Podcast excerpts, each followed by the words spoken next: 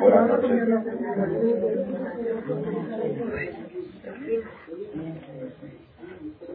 Tres tipos de Yesterara. La lluvia. Un. ¿Por qué digo? Uno de los Yesterara se llama lluvia. ¿Cuál es la prueba? El tema que les tengo preparado para la noche de hoy los temas más fundamentales que existen para la felicidad de la persona sobre la tierra. La persona que entienda, que perciba el mensaje que con ayuda de Dios vamos a tratar de transmitir la noche de hoy, y de veras lo alcanza uno a percibir y analizar y a aplicar, porque, como dijo un jajam, uno viene a oír una clase, entra por un oído, sale por el otro. Dentro en el camino se queda algo. En el camino de aquí a aquí algo se queda. Ok. Pero este mensaje vale la pena que en el camino del oído derecho al izquierdo se atore un poquito. Que la persona llegue a su casa y lo analice. Y antes de dormir lo piense cuando se para en la mañana antes de salir a donde sea, lo vuelva a analizar. Porque este mensaje de veras puede transformar la vida del ser humano para hacerlo una persona feliz. Vamos a empezar con un pasaje del Talmud. Luego vamos a llegar al mensaje. Dice el Talmud a lo siguiente. Shalu et Rabbi Eliezer. Le preguntaron a Rabbi Eliezer. Kibud ¿Hasta dónde es la obligación de respetar al padre y a la madre? ¿Hasta dónde llega? Todos sabemos que existe la mitzvah de Kibud respetar al padre y a la madre. Sabemos que es una mitzvah muy importante, están los diez mandamientos, es el quinto mandamiento. Dios metió esta mitzvah, este precepto lo metió en los cinco primeros que pertenecen a los cinco que están relacionados con Dios. Los cinco segundos son de relaciones humanas para demostrarnos que la persona que no sabe cumplir la misma de Kibbutz Abraham nunca puede llegar a respetar a Dios. Si a tu padre físico, si a tu madre física, si a tus suegros no lo sabes respetar, jamás vas a poder respetar a Dios que nunca lo has visto. El primer paso de la religión es Kibbutz Abraham. ¿Hasta dónde llega la mitzvah de Kibbutz Abraham? Todas las personas, todas las personas sienten que cumplen la misma de Kibbutz Claro, yo respeto mucho, pero con una condición, que mi suegra no se meta en mi vida, que mi mamá no se me haga esto, si, me hace esto, pues ya, ¿hasta dónde la persona tiene que sacrificar, como hemos mencionado en otra conferencia, los valores humanos? Todo el problema es cuando entran en conflicto dos valores, ahí es donde la, ahí es donde la persona tropieza. Cuando chocan dos valores y uno cree que este valor es más importante hasta dónde la persona debe de esforzarse y de sacrificar por Kibud Abraham. Amar Rahem le dijo a sus alumnos, Seur U, salgan y aprendan. Masa Obed Kohabim Mehad de Ashkelon. Aprendan lo que le hizo un goy a su padre, qué respeto le hizo un goy a su padre en Ashkelon. Ben Netinah Shemo. Se llamaba Damá ben Netinah. Ese goy se llamaba Damá Ben Netinah. Bikshu Mimenu Hachamim Abanim Laefot Beshishim Ribot Sahar. Pero Kana Masne Bishmonim Ribot. Ese goy se ve que era joyero, vendía diamantes. Los Hachamim necesitaban comprar una cantidad muy fuerte de piedras para el Cohen Gadol. El Cohen Gadol tenía 12 piedras preciosas que eran impresionantemente valiosas. Nofes, Zafir, Beadom, Leshem, Shebo, Beachlama, las piedras más caras que existen de diamantes, tenía el Cohen y eran muy grandes y iba grabado el nombre de cada tribu en ellas. Y cuando venía uno a consultar algo, las letras dominaban y eso es lo que daba el, mensaje del Cohen Entonces, los hajamim fueron a comprar piedras para el Cohen Después de que se construyó el segundo Betamigash, iban a inaugurar el Betamigash, fueron a comprar las piedras. ¿A dónde fueron? Con un alajero yo hay una que se llama Damá Benetiná, está en Ashkelon. viajaron a Ashkelon y iban a comprar Shishim Ribo 600, el valor de 600, vamos a imaginarnos para entender un poquito nuestros conceptos, 600 mil dólares en joyas. Tenían que comprar para el Betamikdash. O hay una versión que dice 800 mil dólares, 800 monedas de oro que vamos a suponer que equivalen a 800 mil dólares. problema, ¿cuál es el problema? papá tenía las llaves de la tienda. El papá estaba descansando, estaba dormido. Y las llaves estaban debajo del cojín.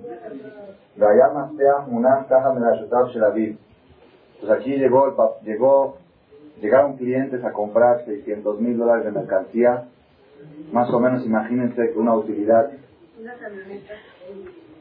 utilidad de 100 mil dólares. Si son 600 mil dólares de alhajas, más o menos una utilidad 20%, entonces le presentó un gran negocio a este goy, a este alajero. Dijo, ok, es una gran oportunidad, pero yo no puedo despertar a mi papá. Se esperaron media hora, el papá seguía dormido. Se esperaron una hora, papá seguía dormido. Se esperaron una hora y media, papá seguía dormido. Ya sabes que ya no podemos esperar más, vamos a ir con otro alajero. Fueron con otro alajero y compraron las 600 mil dólares de joyas para el Cohen Gadol de Bet eso es lo que tenemos que aprender de este Goy. Qué importante es no despertar, no despertar a una persona que está dormido, con más razón si es el padre. Se dicen los libros que aún si el papá está dormido y se va a perder el rezo, se va a perder la hora del rezo, que no lo despierte. ¿Por qué? Ahorita que está dormido está exento de rezar. Tú no eres quien para robarle el sueño para que reze. Entonces este Goy no lo despertó. De Shana el próximo año, Natana Kadosh Baruchus Jaró. Dios le pagó a este goy. ¿Qué le pagó? Shenoldalo para Duma Bedro. Le nació a este goy en su ganado una vaca roja. ¿Ustedes oyeron hablar de la vaca roja? La vaca roja, la trayada de la semana pasada, dice que la persona para purificarse una persona que tocó a un muerto o que tocó a alguien que tocó a un muerto, o que estuvo bajo un techo donde hubo un muerto, por ejemplo en un hospital donde hubo un muerto, o en una casa donde falleció alguien que estuvo o entró al panteón, esa persona tiene prohibido entrar al Bet prohibido entrar al lugar santo. Hoy en día todos los seres humanos somos Tamemet. Todos los seres humanos hemos tocado a alguien que tocó a un muerto que estuvo bajo el techo con un muerto. Pues todos estamos Tamemet. ¿Cómo se hacía para quitar esa impureza y poder tener acceso al Bet se le salpicaba, era un proceso, se salpicaba una ceniza mezclada con agua, con ciertas cosas, de una vaca roja. La vaca roja tenía que ser que todos sus pelos, todos sus vellos sean rojos. Si tenía dos vellos de color negro, se hacía para azul. Ya no servía. Toda la vaca, puede haber una vaca que tenga un pelito rojo, dos pelitos, pero toda roja sin ningún pelito negro. Para adumate mimá, íntegramente roja. En toda la historia hubo 10 parados más solamente. En toda la historia, desde que empezó Moshe Rabenu hasta que se destruyó el segundo de Tamidash, solamente 10. Como se incineraba y se hacía ceniza, duraba mucho tiempo, era muy difícil conseguir una parada más. Imagínense cuando ya conseguían una, ¿cuánto valía? Era algo de museo, algo de reliquia.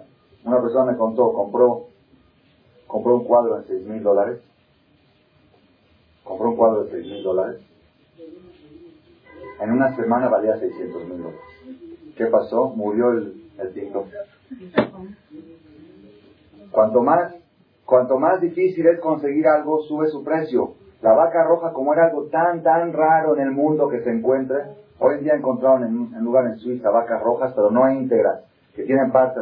Una vaca que tenga todos los vellos rojos sin uno negro es muy difícil de encontrar. Y cuando ya encontraban una, pagaban lo que sea por ella. Entonces, ¿cuál fue el pago de este goy que Dios le dio a este goy? Le dio el pago que le nació una vaca roja en su ganado al otro año. Entonces, los hajamim se enteraron, porque era un suceso impresionante, cuando nacía en país una vaca roja. Se enteraron, viajaron a Ashkelon otra vez, ¿a qué? A comprar la vaca roja. Amar la les dijo este gol, yo sé que si yo les pido todo el dinero del mundo, ustedes me lo dan. Si les pido 10 millones de dólares, ustedes me lo dan.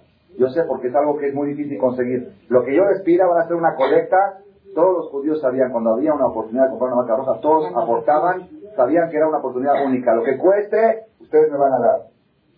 Sin embargo, embargo, yo no despido nada. Solamente despido Otomamon Shifsati Vishvilkabot Abba.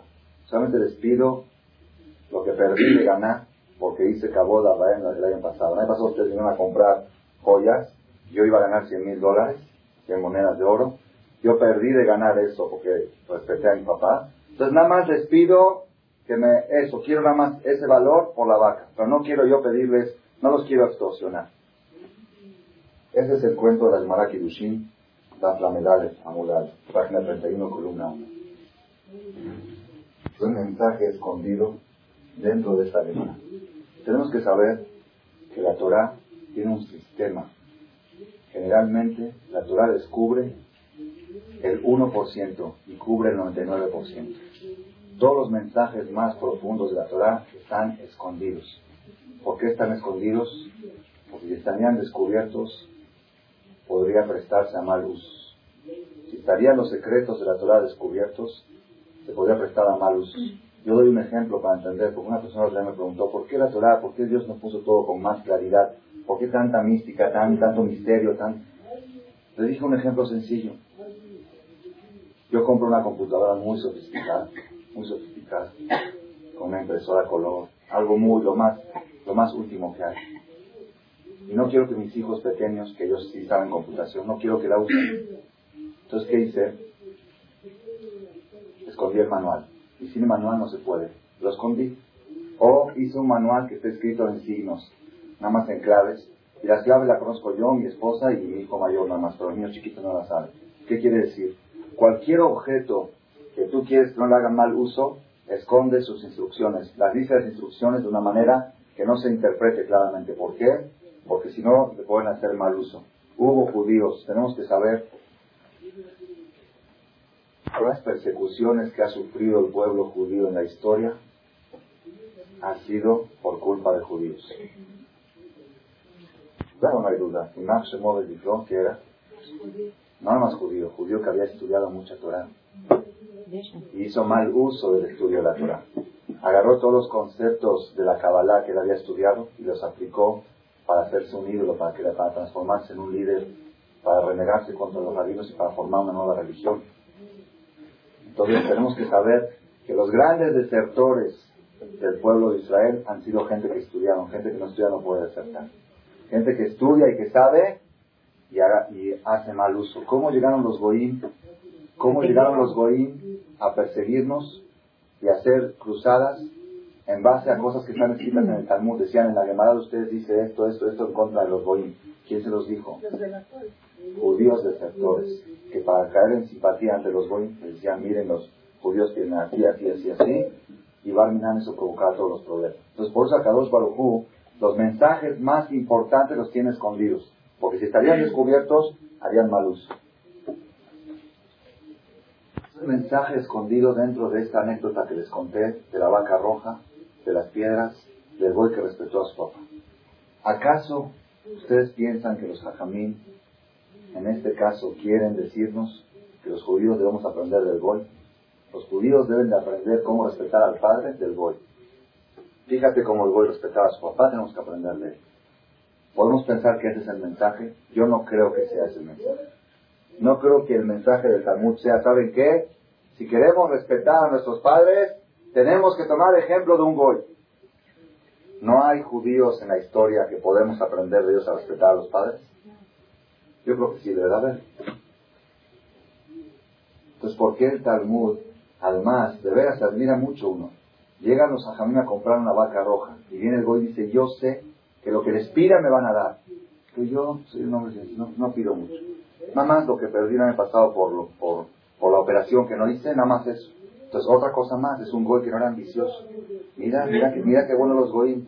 Primero que todo, están dispuestos a perder un negocio para respetar al padre.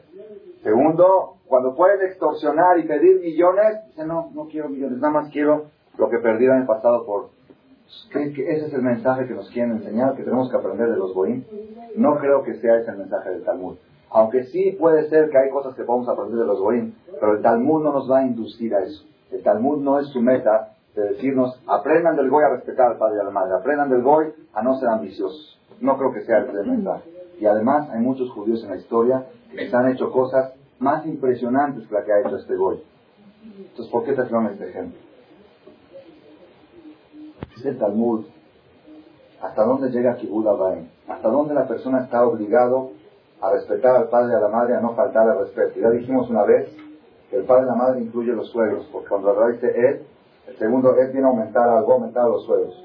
Le preguntaron hasta dónde llega la obligación de respetar al padre y a la madre. Dice el Talmud, ahí mismo en Kiddushin, página columna 1, que si viene el padre o la madre le agarra una cartera llena de dinero y te la tira al mar, te la avienta al mar, que te quedes callado y que no le digas nada.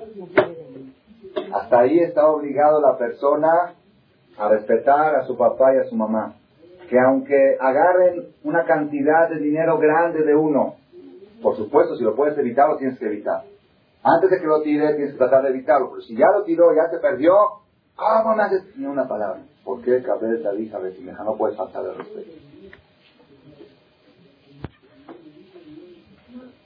primera pregunta de la noche es, ¿qué nos quieren enseñar los hajamín con esta anécdota de Damá de Metina?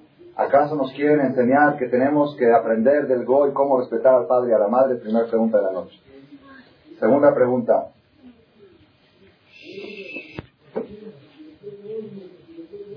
Las mitzvot más curiosas que existen en la Torah es la mitzvah de Shiluah Hakem. Shiluah Hakem. ¿Cuál es la misma de Shiluah Hakem? La misma del nido. ¿Oyeron una vez hablar de esta misma del nido de palomas? Una persona va por el camino y encuentra un nido de palomas. Está la paloma encima de los polluelos. Él te quiere llevar a la paloma y a los polluelos. Atrás dice no. Lótica Jaem Alabani. No te puedes llevar a la mamá y a los hijos. Tienes que mandar a la mamá y luego llevarte a los hijos. Que la mamá no vea cuando tú te llevas a los hijos. ¿Para qué? ¿Para qué motivo? Para que no sufra. El Talmud, aquella persona que se para en la Teba, el Hazán, y dice, Dios, tú que te apiadaste de un nido de palomas, apiádate de nosotros. Ese Hazán lo bajan del Teba, lo bajan, ya no puede ser Hazán. ¿Por qué?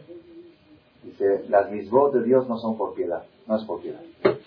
Esta misma de no tomar a la mamá y a los hijos no es por piedad. Es por, no, no, no es por ese motivo, es misma, es misma de Dios. Aquel que cree que la misma de Shiloh Hakem, hay solamente dos misbot en la Torah que dice que el que los hace va a tener larga vida. Betimeja, Lemania Meja, y la otra es Shaleach Teshalach Etaem Betabanit. Aquel que piensa que es por piedad de la paloma está equivocado. Sí dice el Talmud claramente. Entonces, ¿cuál es el motivo? No dice el Talmud el motivo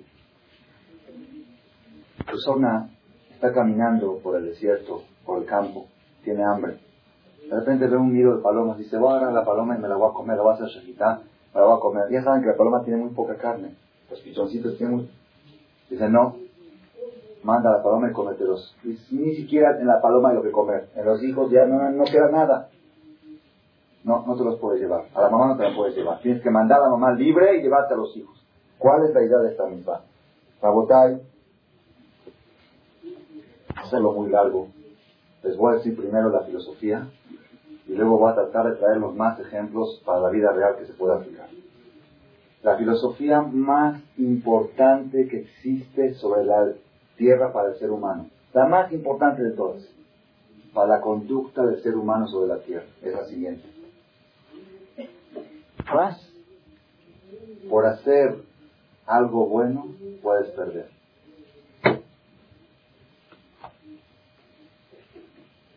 Persona que se graba esto en su mente, se quita de su mente muchos, muchas confusiones, muchas preguntas, muchas incógnitas. ¿Cómo es posible? Nunca puede la persona salir perdiendo por hacer algo bueno. Ah, yo estoy viendo que perdí. Yo veo que perdí. Yo hice algo bueno y salí perdiendo. La respuesta, si perdiste, de todos modos lo a perder. Qué bueno que lo perdiste haciendo algo bueno y no lo perdiste haciendo algo malo. O no haciendo nada bueno. ¿Ya me entendieron? Es algo impresionante. Un señor vino aquí a hablar conmigo hace unos meses. Contó que su negocio, los últimos dos años, perdió un millón y medio de dólares.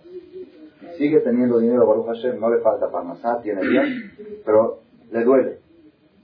Y me dijo así, ¿sabe lo que me duele, Jajam? No me duele haber perdido el millón y medio. Lo perdió mal negocio, mal gastos y esto. Se le fueron, se le volaron. No me duele haber perdido el millón y medio. Baruch Hashem tengo dinero. Me duele que con ese dinero hubiera hecho acá. Hubiera construido una yeshiva, hubiera construido un templo, hubiera hecho algo. Lo que me duele es que se perdió sin que yo tenga ningún beneficio de eso. Si yo hubiera hecho algo, una misma, pues de todos modos no los hubiera tenido. Pero se hizo algo bueno, se hizo una obra de bien. Y es sabido. Eso está asegurado y garantizado. Una persona, el Talmud cuenta en Maseje Babatra, que había un jajam que se llamaba Mar Ukva. Mar Ukva le vino en sueño, Mar Ukva un rabo grande, le vino en sueño la noche de Rosh Hashanah de que sus sobrinos este año, este año sus sobrinos iban a perder una cantidad muy grande, 400 monedas de oro, una cantidad grande de dinero iban a perder sus sobrinos este año. Entonces, este Marbukwa dijo, así le vino en sueño, que este año iban a perder 400 monedas de oro. Era una cantidad muy fuerte para ellos. ¿Qué hacía Marbukwa? Cada día iba a la casa de Dios, oye, ¿no me das una moneda para sacar? Dame algo porque hay gente necesitada. No, es que estoy muy gastado. Dame, dame. Los presionaba, le sacaba una moneda. Al otro día sacaba una moneda. Una moneda diario les iba sacando. Todos los días. Dicen, ¿cómo diario tienes emergencias? Si es una emergencia, es una emergencia. Todos los días del año. Cuando era Shabbat, iba sábado de la noche. El viernes iba a la mañana. Todos los días del año. Al final del año, ¿cuántos días tiene el año? 365. El último día del año les cayó Hacienda y les cobró 35 monedas de oro de mordida para que los dejen tranquilos. Los que faltan. Sí, los que faltaban de los cuatro hijos. Entonces el Jajam lo mandó a llamar y les dijo a ellos, les dijo, ahora entienden por qué yo fui a pedirles, yo soñé en Roshaná así, así, así, y, y, en vez de que se vaya dinero en Hacienda, o en un incendio, o en un asalto, mejor preferí que se les vayan acá. Dice, ¿por qué no nos dijiste y hubiéramos dado los 400, harán los 35? Dice, no quería que pierdan el pago de la misma. Si ustedes lo harían porque saben que de todos modos van a perder, no tiene chiste. Si uno sabe, a ver, le dicen, no, ¿sabes qué? Tú de todos modos vas a perder 100 millones. Ya, te viene el diablo a te garantiza, vas a perderlos. Mejor darlos en acá. Es claro que si seguro, no hay duda, ¿quién no lo va a hacer? Ya se pierde el chiste. ¿Cuál es todo el chiste? El chiste es cuando una persona siente que está dando algo que quizás si no lo doy me va a quedar en mi cuenta del banco y ahorita por darlo lo estoy perdiendo, ahí está el chiste de la misma. Por eso yo no les dije a ustedes, pero ahorita les estoy diciendo para que vean que así es la ley de la vida. La ley de la vida en todos los niveles, en todos los niveles. Una vez recuerdo,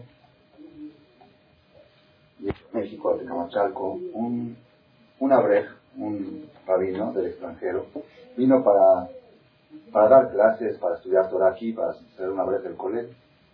Entonces, como estaba de recién llegado, no tenía carro. Entonces, Ram Shaul, ¿me prestas tu carro? ¿Me prestas tu Polanco? Para ir al súper, para ir acá, para ir allá. Yo tenía dos, te presto uno, ve, va acá. Bueno, déjatelo en la noche para que mañana vengas a alinear. Y así, una, dos, tres semanas, un día que tenía yo el carro, salí con mi esposo, salimos a Polanco y digo, oye, el freno no, está fallando el freno. Si yo no sé, tú lo prestas, yo no sé. Dice, yo no quiero hablar mal de nadie, pero tú lo prestas. Dice, aquí estamos cayendo en un error muy grande. Dice, ¿tú crees que por haber prestado yo el carro voy a salir perdiendo que se descompongan los frenos? ¿Tú crees que esta persona agarró los frenos y los trituró? ¿Qué hizo? Freno. El freno de todos modos iba a descomponer. Nada más que, quizá por el dejud de la mitzvah de que se lo presté, no hubo un choque en la descompostura del freno. Porque hay veces que uno de repente se pierden los frenos y choca. Y es todo problema, dolor de cabeza. Imagínense si yo hubiera dicho, no, esas tres semanas yo no necesito el coche, no lo voy a prestar. Ok.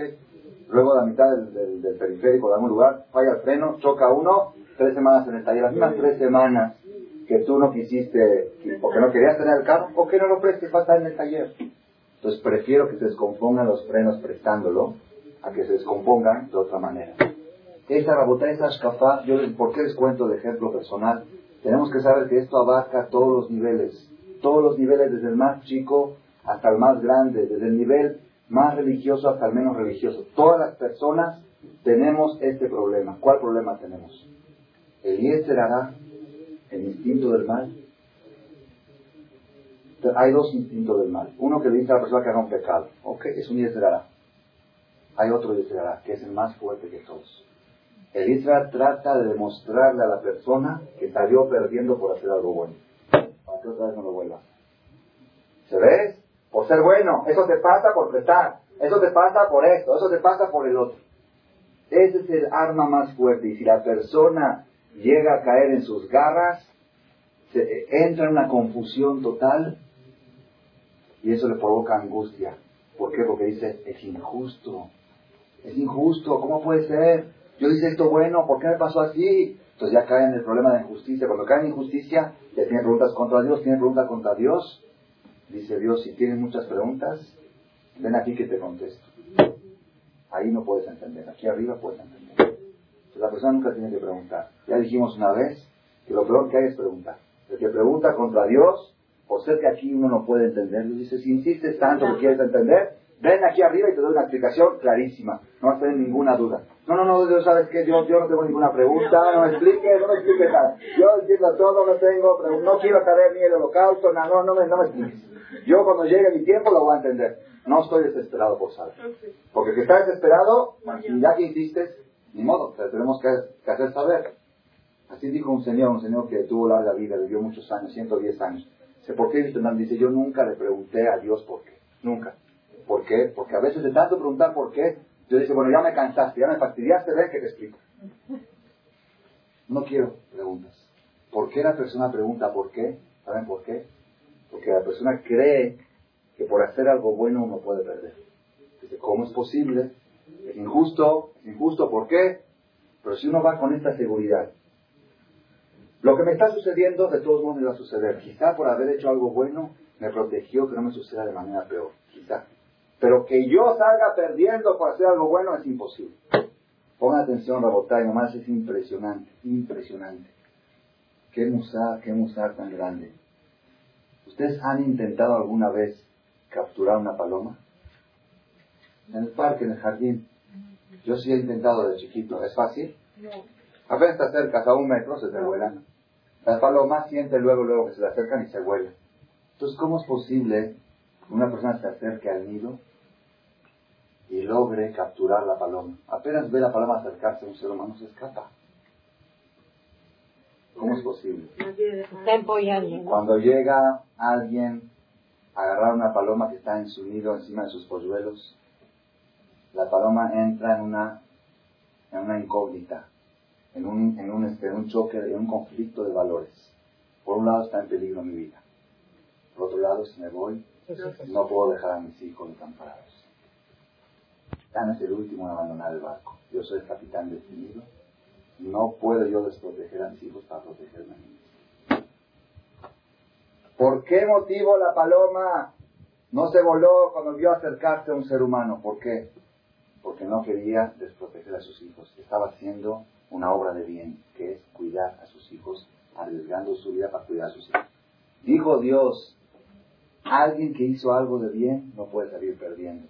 Si tú la agarras y te la llevas, quiere decir que por haberse quedado a cuidar a sus hijos salió perdiendo. La agarras y la mandas a volar. Para que diga, yo por haber cuidado a mis hijas no salí perdiendo. Ah, es un musar impresionante. Esa no es pregunta, que se llevan a los hijos, es la ley de la vida. La Torah le dio permiso a la persona de matar gallinas, de matar vacas, de hacer shejitá, de comer. Eso no es pregunta. Eso la Torah dio permiso. Eso el que dice que es por piedad. Una vez estaba yo en Shabbat en la casa, tenía un huésped que era vegetariano. Un señor así de 35, 40 años. Estaba yo comiendo el, pollo. Y me dice, ¿cómo puedes comer jardito la gallina? Quería vivir, quería disfrutar de la vida. La mataron, la degollaron y tú encima te la comes. ¿Cómo es posible? ¿Cómo es posible? Así me quiso quitar las ganas de comer. Si fuera lo de la paloma, si fuera por piedad, Dios diría, no maten animales, no maten vacas. No es cierto. No es cierto. Matar un animal y comerlo es un beneficio para el animal. ¿Por qué? Porque el animal para eso fue creado. Ese es su destino, ser alimento del ser humano. No es, al contrario, le haces un favor. Cuando dices la verajá, baruja, ta, shem, shakol, que hay un alma reencarnada en ese animal y por esa verajá hiciste el ticún. Al contrario, no existe una persona que diga que yo estoy haciendo un daño al animal cuando me lo como, si es cosa. No, pero sí salió perdiendo la paloma porque se le quitaron a sus No, pero eso de todos modos, pongan atención. Eso, eso de todos modos, venía una persona a atacar, se iba a llevar a la paloma y a los hijos, ¿ok? Entonces a los hijos se los llevan porque, porque esa es la ley de la vida que Dios hizo, que el ser humano tiene derecho de capturar a animales o aves y comérselos, ¿ok? Esa es la ley de la vida, de todos modos se los iban a llevar, pero a la mamá no se la pueden llevar. ¿Por qué a la mamá se la pueden llevar? Porque toda la causa de la captura de la madre por haber hecho algo de bien. Por haber hecho algo de bien no le puede pasar algo más. ¿Ya me entendió? ¿Es una misión?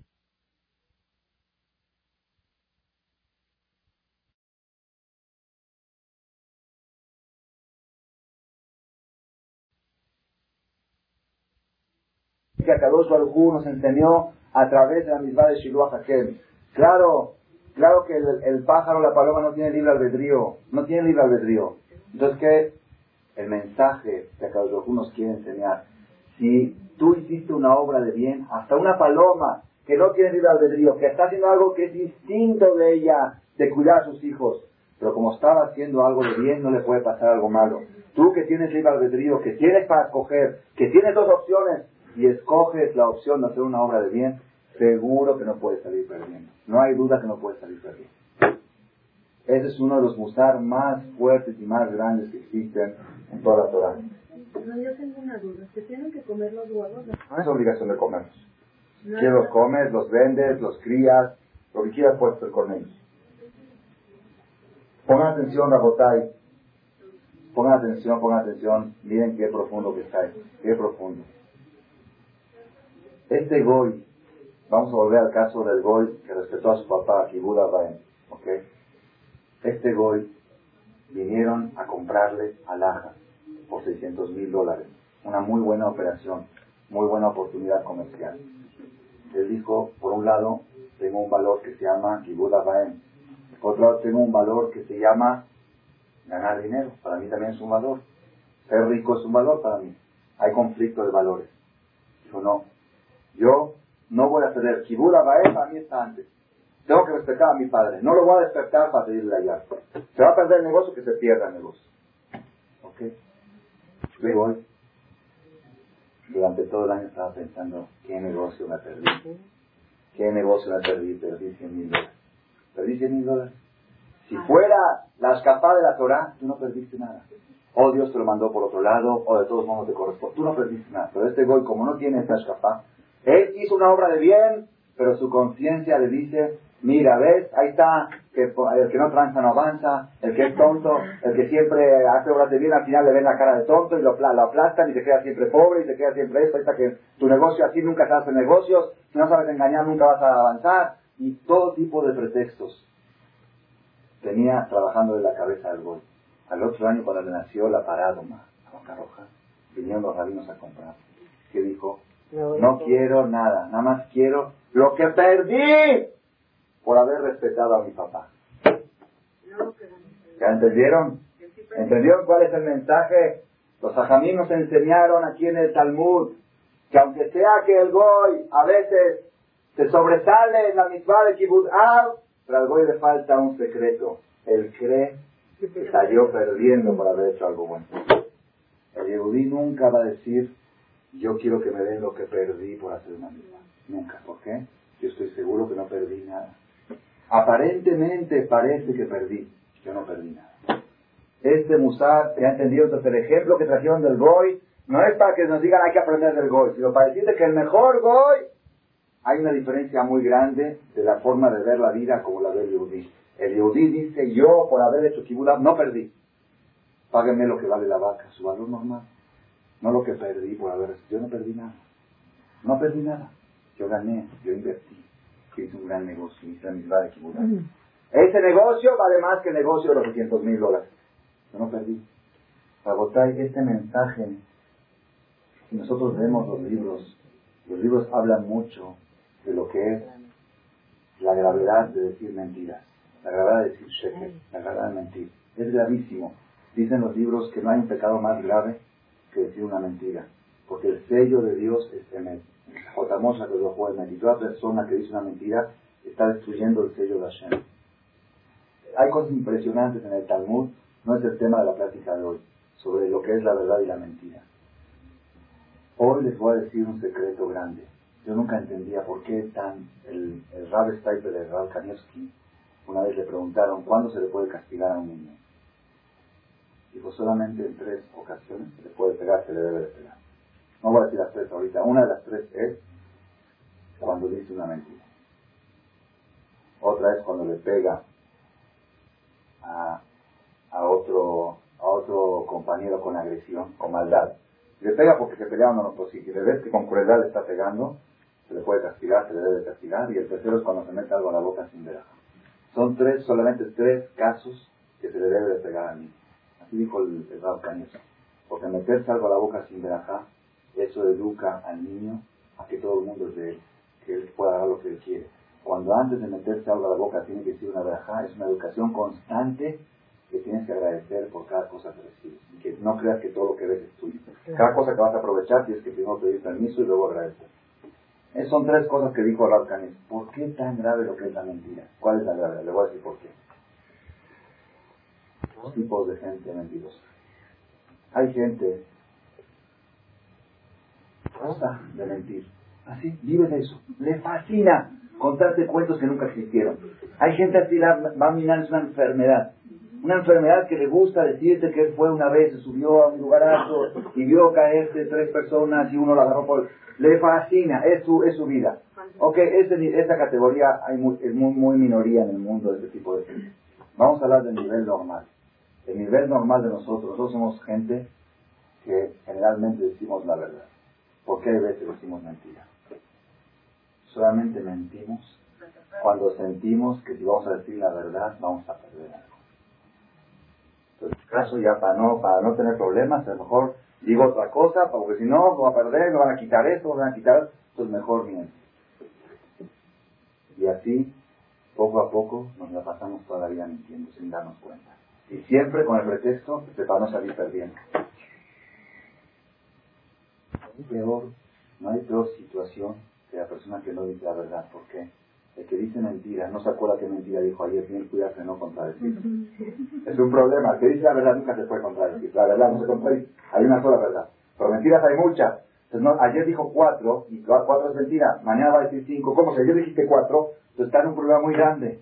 Se tiene que acordar todas las mentiras que dijo en la vida para que no se contradigan. Es un problema. ¿Por qué es tan grave decir mentiras? ¿Saben por qué? No, no es el hecho de decir una mentira, no es esta la gravedad. Porque de veras es difícil entender qué tan está. Ok, dijo, dijo, no dijo la verdad. ¿Y qué pasó? No es, no es, no, le, no es que hizo daño a alguien, no es que comió taref, no es que mató a alguien, no es que asesinó. No dijo la verdad, ok. Dijo blanco era negro. Ok, ¿qué pasó? No es el problema. Eso no es la gravedad. ¿Cuál es la gravedad? La gravedad es lo que está escondido detrás de la mentira. Detrás de la mentira está escondido que la persona cree que por decir la verdad puede perder. Eso ya se llama renegar en Dios. Si tú crees que por hacer algo bueno puedes salir perdiendo, ya estás en contra de Dios. Ya crees que el mundo se maneja por azar, que el mundo se maneja por casualidad, que no hay un dirigente en el mundo. Entonces, como el mundo se maneja la ley de la selva, el más fuerte gana, el más mentiroso, el más agresivo gana. La ley de la selva es la ley para la selva. La ley de los seres humanos es, el mundo está manejado por un ser supremo. Y ese ser supremo es lo más inteligente de la inteligencia que puede existir. Y no se le pasa a una. Jamás a una persona por hacer algo bueno le puede ir mal. Lo máximo que puede pasar es que ese mal que de todos modos te iba a llegar, se amortigue el golpe y no sea tan duro. Eso es lo que puede hacer que haces una obra de bien. Este Musara Botai se debe de aplicar, tengo muchos ejemplos, muchos ejemplos, pero ya no hay tiempo para, para extendernos más. Todos los pasos de la vida.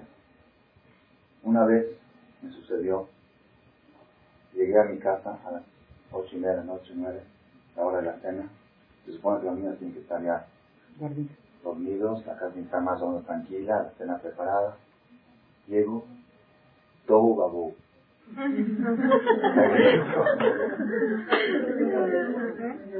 Los niños brincando, saltando, peleando, gritando. La casa revuelta.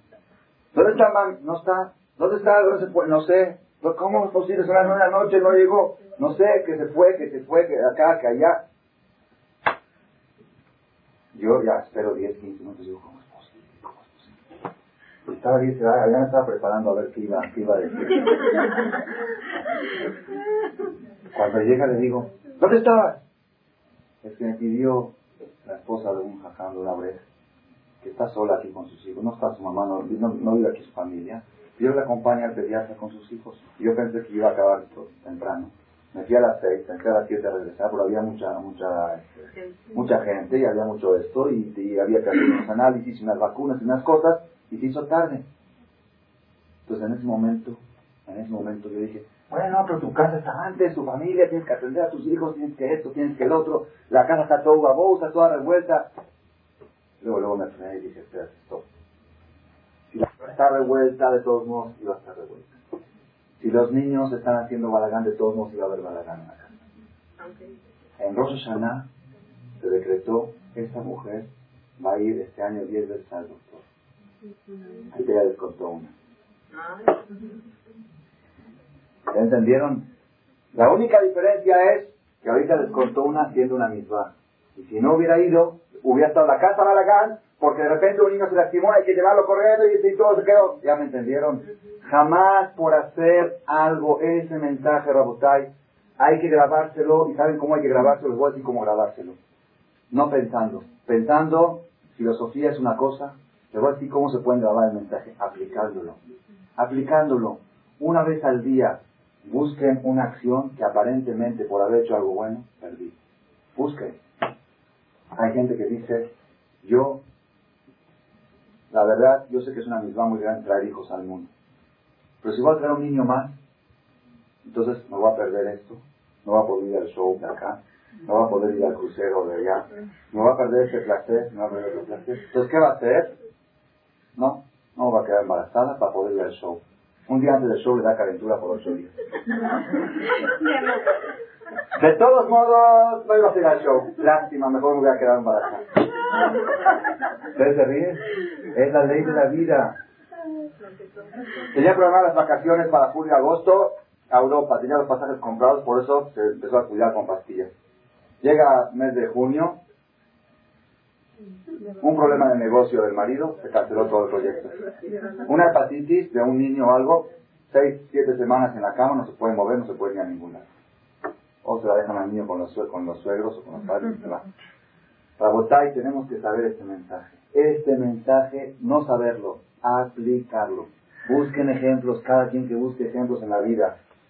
Hay veces la persona, una de las misbot más grandes que hay, ¿saben cuál es? ¿Saben cuál es una de las misbot más grandes que hay? Dice el Talmud, todas las misbot de la Torah, la persona no tiene que buscarlas, sino cuando se presentan, por ejemplo, la Torah dice, cuando encuentres el toro de tu compañero perdido, va a regresarlo. Cuando encuentres algo, esto, haz esto. Cuando se presente una misma de, una persona que necesita prestado, préstale. Cuando son pobres, da. Pero no hay una misma de ir y buscar pobres para darle limosna. No hay misma. No hay misma de buscar gente necesitada para prestarle no, no hay una misma así. Cuando se presenta la oportunidad, hay misma de, de responder. Hay un lugar donde dice la Torah, ve y busca. Una misma. ¿Cuál es? Bakesh Shalom Meroteu busca la paz y persíguela. Significa misma que la persona tiene que ir y buscarla. A ver, ¿dónde puedo yo buscar la paz? Quiero hacer paz. Si hay dos personas enojadas, quiero contentarlas. Quiero buscar la paz. ¿Dónde puedo yo hacer paz? Baruch Hashem, hoy en día no necesitamos trabajar mucho para buscar dónde hacer paz. No es mucha, no es una labor muy difícil. Quizá en unos tiempos la persona tenía que ir y buscar por todas las calles, a ver, ¿dónde puedo yo hacer paz? Hoy ya no hay que buscar. Por todos lados tenemos oportunidades para cumplir con esta misma de la que es Shalom de los Llega un día el marido tarde a la casa. ¿Ok? Y la mujer está preocupada, no llega, no me avisó, no me habló. Son las 10 de la noche, 11. ¿Qué pasó? ¿Qué? Ahora cuando venga le voy a decir. Llega el marido, y la mujer dice, bueno, ¿qué hago? Por un lado, ahí en la conferencia, ¿para qué shalom? Hay que perseguir a la paz. Por otro lado, tengo que educar a mi marido, tiene que aprender. Si no, nunca va a aprender. Si no, me lo va a volver a hacer. Le voy a hacer un gran pleito para que no me lo vuelva a hacer. Quiere decir que esta mujer cree que por quedarse callada y que por hacer shalom va a salir perdiendo. Ahí está otro ejemplo. Rabotay, en todos los ejemplos no existe una persona, no existe una suegra que trate bien a su nuera y se haga perdiendo. No existe una nuera que trate bien a su suegra y se haga No existe, no existe. Ah, pero estás viendo, viste, le di un dedo, te agarró la mano. Le di la mano, te agarró el brazo. Le di el brazo, te agarró todo. No hay. No hay, no existe eso, no existe. Si tú, no existe abuso, no existe. Ese abuso, no, no, está preguntando bien, está preguntando bien, está preguntando bien. Está preguntando bien. ¿Qué pasa cuando yo voy con mi suegra y le doy un dedo y me agarra la mano? No, no, un ejemplo, un ejemplo. Entonces te estoy viendo, estoy viendo, yo estoy viendo que le está abusando, y estoy viendo. ¿Saben cuál es la respuesta? Que se abuse mi suegra y no alguien en la calle. El abuso de todos modos a abusar de mí. A mí me puede pasar algo que no me corresponde. Si me está pasando esto, de todos modos va a pasar. ¡Qué bueno! Que es mi suegra la que me está abusando y no va a venir un boy en la calle. Por eso digo, estos ejemplos en toda la vida, las 24 horas del día, el se dará en todos los niveles, aún en Jajamim, aún en religiosos, de repente los ataca y dice, ¿sabes por qué te pasó esto? Porque tú fuiste demasiado bueno. El problema que tenemos es un problema. ¿Cómo puedo estar yo seguro que estoy haciendo algo bueno? Eso sí. La persona tiene que tener un jajam, tiene que tener un consejero y saber, porque hay veces uno cree que está haciendo algo bueno. Eso sí. La persona tiene que ir y preguntar. Pero como ley general, como ley general, hay veces la persona se despierta y dice, yo voy a empezar a respetar tal cosa. Por ejemplo, de a partir de hoy me voy a cuidar del coche. Así, decide, ya me quiero cuidar. Dice, no, ¿por qué? Si voy a empezar a cuidar coche, me voy a quedar sin amigas. Todas mis amigas van al restaurante, voy a estar, va a estar como una, así, todas, todas están comiendo y va a estar así. Ya me van a, me voy a quedar sin amigas. Sabotay, otro ejemplo. Es imposible, es imposible. Una persona de repente está pensando, quiero mandar a mis hijos a una educación más judía, una escuela donde le enseñen el judaísmo más ampliamente, no superficialmente. Lo voy a mandar a la yeshiva, lo voy a mandar a, a Dice, no, ¿pero qué? No, es que dicen que ahí, que, el título y que no el título y que después la universidad y que no la universidad. ¿Qué va a pasar? Ah, mí, mi hijo mañana se puede morir Uno. Tienes razón, estoy seguro que es mejor que mi hijo aprenda educación judía religiosa, estoy seguro, no hay duda. Pero por ser que en esa escuela religiosa no tienen tanto nivel de español tan alto, entonces en la universidad no tiene futuro de carrera, entonces ¿qué va a pasar? El día de mañana cuando tenga mi hijo 30, 35 años, les voy a contar algo, algo impresionante, impresionante que contó el Rab Galinsky, es un Rab chaparrito que viene aquí a México este, cada año. Estaba en Nueva York un señor de 40, 45 años. Le dijo, ven Galinsky, te voy a contar mi historia personal. Mis papás escaparon de la guerra y Estados Unidos. Había un rabino que fundó la primera yeshiva en Estados Unidos, la yeshiva de Lakewood, que hoy en día es un imperio de Torah. Hay cientos y cientos de jóvenes y abrejinos en la Torah. Cuando él la fundó, la fundó con 20, 30 alumnos. Y él declaró claramente, en esta yeshiva se estudia solamente Torah. Aquí no se estudian estudios académicos. Académicos de Torah, o no académicos otras cosas. Bueno, que estudien dos horas al día, tres horas al día, una hora a la semana. Esto es una academia de Torah. Así como medicina es medicina y odontología, esto es Torah, esto es la academia. Y en ese tiempo era muy difícil, en Estados Unidos no había, hoy en día ya hay, moda de, estudiar Torah todos los días, pero antes no era tanto. Entonces él dice, yo estudiaba en la yeshiva con este rab, y mi papá siempre me decía, tienes que ir a estudiar a la universidad, tienes que ir a estudiar esto, tienes que estudiarlo. Y yo le decía, no, pero Jajam no me deja. Un día el papá viajó de Nueva York a Lakewood, a New Jersey, llegó a la yeshiva, dijo, hijo, prepara tus maletas, nos vamos, se terminó. ¿Por qué? Porque él le había pedido permiso al rabino que le deje dos veces por semana en la noche ir a tomar clases de, de medicina o de algo, de, universidad, y el rabino no lo dejó, dijo, ya, nos vamos. Entonces fueron a despedirse del jajam, el jefe de Shiva Baron Kotler. Entraron a su, a su oficina. No, vengo a llevarme a mi hijo. Dice, ¿por qué? Dice, porque usted no le permite que estudie estudios seculares. Usted no lo deja. No, tiene que estudiar Torah. Dice, si mi hijo no va a tener un título, ni siquiera de basurero le van a dar trabajo. Va a morir de hambre. Le dijo así. Mira, yo declaré guerra contra la universidad. Guerra. En toda guerra caen soldados. Tu hijo va a ser uno de ellos. Si tu hijo se va a morir de hambre, va a ser uno de los soldados de mi campaña. No le dijo, no, no se va a morir de hambre. El papá cuando dio esta respuesta se volvió loco. Está engañando, está diciendo la verdad. Aunque tu hijo se muera de hambre, que todo día. Aunque corras ese riesgo. Le dijo el papá, dijo, que estás en tus maletas y te quedas en la yeshiva. Yo sabía que existía verdad en el mundo, una verdad tan pura nunca había, visto. Siempre le, dan la vuelta, le buscan. Pero ¿qué es lo más curioso? esta persona le está contando a Rabban, dice, yo estudié en la yeshiva y mi hermano estudió de abogado de licenciado en la universidad. Hoy en día yo mantengo a mi hermano. Es, a eso quería llegar. Es imposible que la persona que hace algo bueno salga perdiendo. No existe. No existe. Les voy a traer un ejemplo más, un ejemplo de la Biblia, un ejemplo impresionante. Impresionante. Historia de Rachel y Lea. Muchos la saben. Rachel y Lea eran dos esposas. La historia era que Jacob se quería casar con Rachel, el suegro, el peor suegro de la historia, el peor suegro del mundo. Nunca hubo un suegro Por más que sea un suegro malo, pero no te va a cambiar a la, novia. Eso, no se ha oído.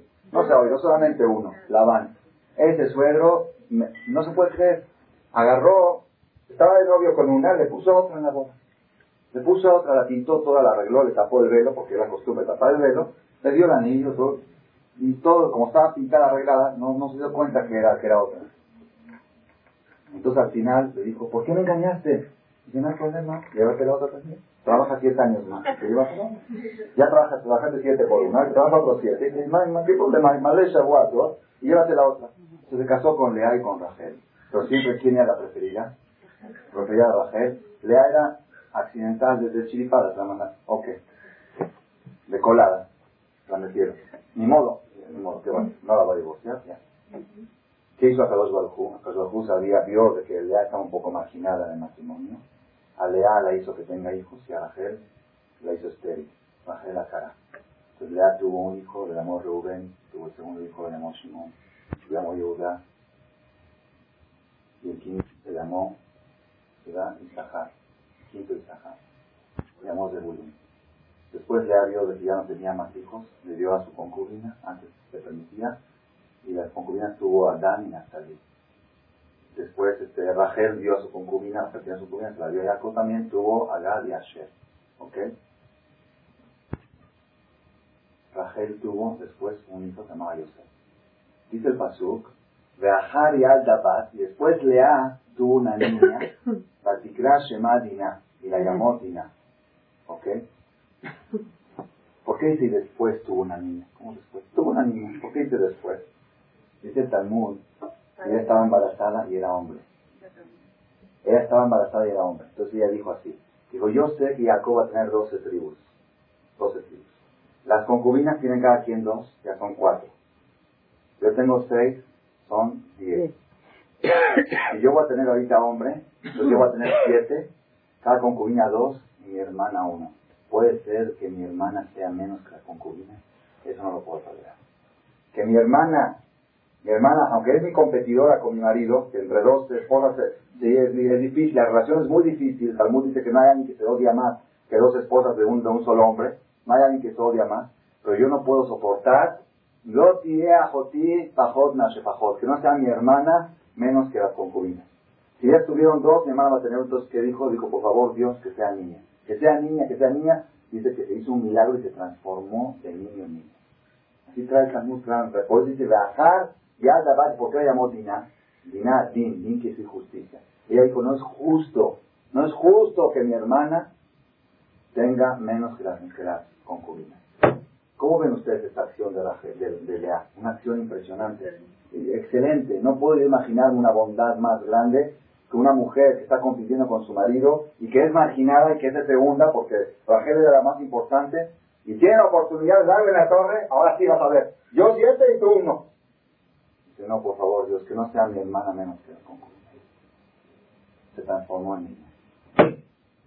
Viene la otra pedazada de la Torah que nos cuenta, todos sabemos la historia de Dina. Dina fue una hija de Jacob que fue violada por un gol. Fue violada por un gol. salió a ver los aparadores. Así se pasó. Patecer Dina Obil Nota. Salió a pasear. No, no con malas intenciones. La vio un gol, estaba muy guapa, se la llevó, la violó. Y al otro día, toda la historia de la Esta Dina podía quejarse contra Dios. Es injusto. ¿Por qué? Yo hice una obra de bien. Esta niña iba a ser hombre. Si fuera hombre no lo hubieran violado. Porque yo hice una obra de bien. Salí perdiendo el que fue violada mi hija. Qué vergüenza para la familia. Qué vergüenza para la familia que una hija judía sea violada por un gol. Está escrito en la Biblia. ¿Y todo por qué? Porque yo ser buena. Eso te pasa por ser buena. Hubiera dejado que siga hombre, hubiera sido hombre, no hubiera pasado nada, la historia hubiera cambiado. Por ser, por ser buena y por cederle a tu hermana un hijo, Ahorita salió que a tu hija la violaron. ¿Es, justo o es injusto? Una injusticia tremenda. Lea no dijo nada. Lea se quedó callada, no dijo nada. Pasaron los años, pasaron los años y pasaron los años. Violación, y se quedó embarazada. Y nació una niña. Esa niña era vergüenza para la familia. Era vergüenza para la familia. La entrega de la Torah, judío y goy iba según el padre, no según la madre. Pues si está violada por un gol, la niña es gol. Claro, antes de la Torah iba según el padre. Entonces, según el padre, la niña es gol. Era una vergüenza para la familia. Los hermanos la rechazaron. Esta sobrina no la querían. Jacob dijo, Jajita, pero pobre, pobre niña. Entonces, ¿qué hizo Jacob? Le escribió una cadenita, le escribió un Shem a Meforash, el nombre de Dios. Y usted qué. Lo colgó y la mandó al, la mandó al campo solita. Que es esa protección no le va a pasar nada. Y fue y llegó hasta un lugar y la adoptaron y la vendieron a un lugar. Pero Jesús llegó a una situación, se llamaba, esa niña le pusieron el nombre Asenat. Asenat quiere decir Azón. Azón en hebreo quiere decir accidente. Una niña accidental. Fue una niña que nació por accidente. Entonces ese fue el nombre Asenat. Llegó a dónde? A Egipto. ¿Quién la adoptó? Potifar. ¿Con quién se casó Asenat? Con Yosef. Cuando llegó, el, el, padre adoptivo dijo, nadie se va a casar con mi hija al menos que sepa descifrar esta cadenita. El que sabe decir el secreto, él mismo no sabía. El que sabe descifrar qué está escrito aquí, se va a casar conmigo. Cuando llegó Yosef, después de que salió de la cárcel y pagó, ya se hizo rey de Egipto y estaban buscando una novia, entonces dijo, a ver, Yosef, que eres muy inteligente, que sabe 70 idiomas, a ver si puedes estar consciente. Yud es el nombre de Hashem, Yud ¿verdad? Ok, te doy a mi hija. ¿Qué pasó? De ese, de ese matrimonio, ¿quién nació? Nació Menashe y Efraín. ¿Qué pasó con esas dos tribus? Se transformaron, de una tribu se transformaron en dos, porque Leví se separó, Leví se hizo Cohen, y esa tribu de Yosef, que uno solo se hicieron dos. Tú pensaste que en el embarazo de Dina le estabas cediendo a tu hermana una tribu, pero tú estabas en ese embarazo adquiriendo dos tribus. Nunca vas a salir perdiendo por hacer algo bueno. Aparentemente ese es el problema. Ese es el problema. A veces a uno le duele. Yo le rezo a Dios, eso sí es algo importante. Yo le rezo a Dios que cuando yo haga una obra de bien, que no me pase ningún daño por una cosa. ¿Por qué? Porque es Jirul Hashem. La gente que lo ve, la gente que no tiene fe y ve, dice, mira, fulano hizo una mitad y le fue mal. Nada más por eso le pido a Hashem que en público, cosas que la gente sabe, que no suceda en público, que la gente vea que yo salí perdiendo por algo bueno. ¿Por qué? Para que la gente no se debilite la fe de ellos por mi culpa, que yo no sea el promotor que la gente hable más de Dios. Nada más por eso. Pero en mi vida privada estoy convencido al 100% de una cosa, al 100% de una cosa. Por hacer algo bueno, jamás voy a perder. Damos esta idea, que no hay más tiempo de seguir, si aplicamos esta idea, Rabotai, en todos los niveles de la vida, Ustedes no se imaginan la paz que le provoca a la persona esto. La persona que sabe aplicarlo, busquen ejemplos, busquen y van a encontrar cómo muchas veces uno cree, no, esto no lo voy a hacer, porque luego me voy a quedar sin caré. Si voy a hacer esto, me voy a quedar sin boliche. Si voy a respetar Shabbat, me voy a quedar sin Cuernavaca. Si voy a respetar esto, me voy a quedar sin el otro. Todas esas cosas, todos esos cálculos. Si la persona se graba en su mente que nunca por hacer algo bueno vas a perder nada, Y si de todos modos perdiste, es porque lo ibas a perder. Y lo que hiciste de bien amortiguó que el golpe no sea tan duro. Si uno se graba esto en la mente, va a tener mucha felicidad y mucha tranquilidad en la vida. Todos los martes a las 9.30 de la noche para hombres y mujeres en el Beta Midrash de Tecamachalco, Fuente de Marcela 23. Además hay conferencia para mujeres los miércoles a las 8 de la noche. También tenemos conferencias para hombres de lunes a jueves, después de Minhayarbit, según la puesta del sol. También hay servicios de rezos de Shaharit de lunes a viernes, dos minyanim, uno con batiquín según la salida del sol y el otro minyan a las 8.30 de la mañana. Los domingos un solo minyan a las 9.30. También contamos con servicios de rezos en Shabbat y fiesta. Para más información o para obtener más cassettes de otros temas, comunicarse a los teléfonos 251-8523, 251-8454, 251-5857, con Betty o Esther. Gracias.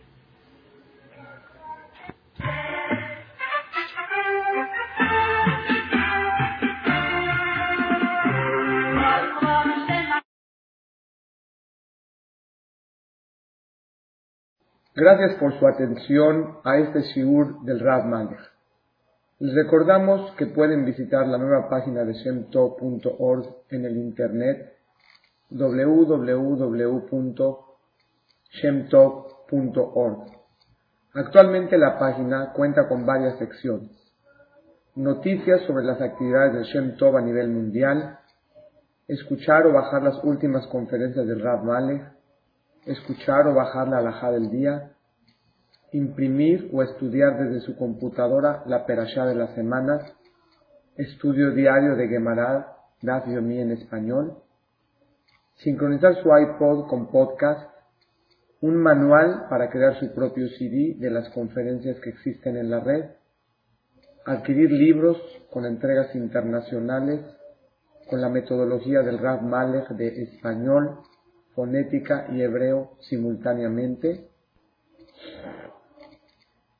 así como ubicar las ciudades en donde se reparten CDs a nivel mundial. Es que la misbot y muchas gracias.